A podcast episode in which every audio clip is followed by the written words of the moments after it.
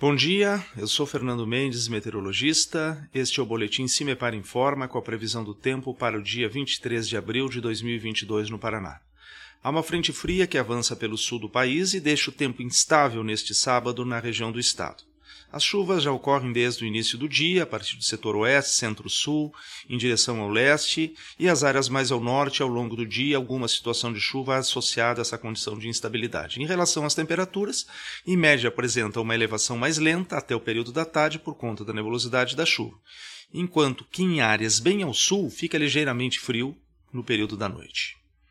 A temperatura mínima está prevista para a União da Vitória com 14 graus e a máxima ocorre na região de Paranavaí com 26 graus. No site do CIMEPAR você encontra a previsão do tempo detalhada para cada município e região nos próximos 15 dias. www.cimepar.br CIMEPAR Tecnologia e Informações Ambientais.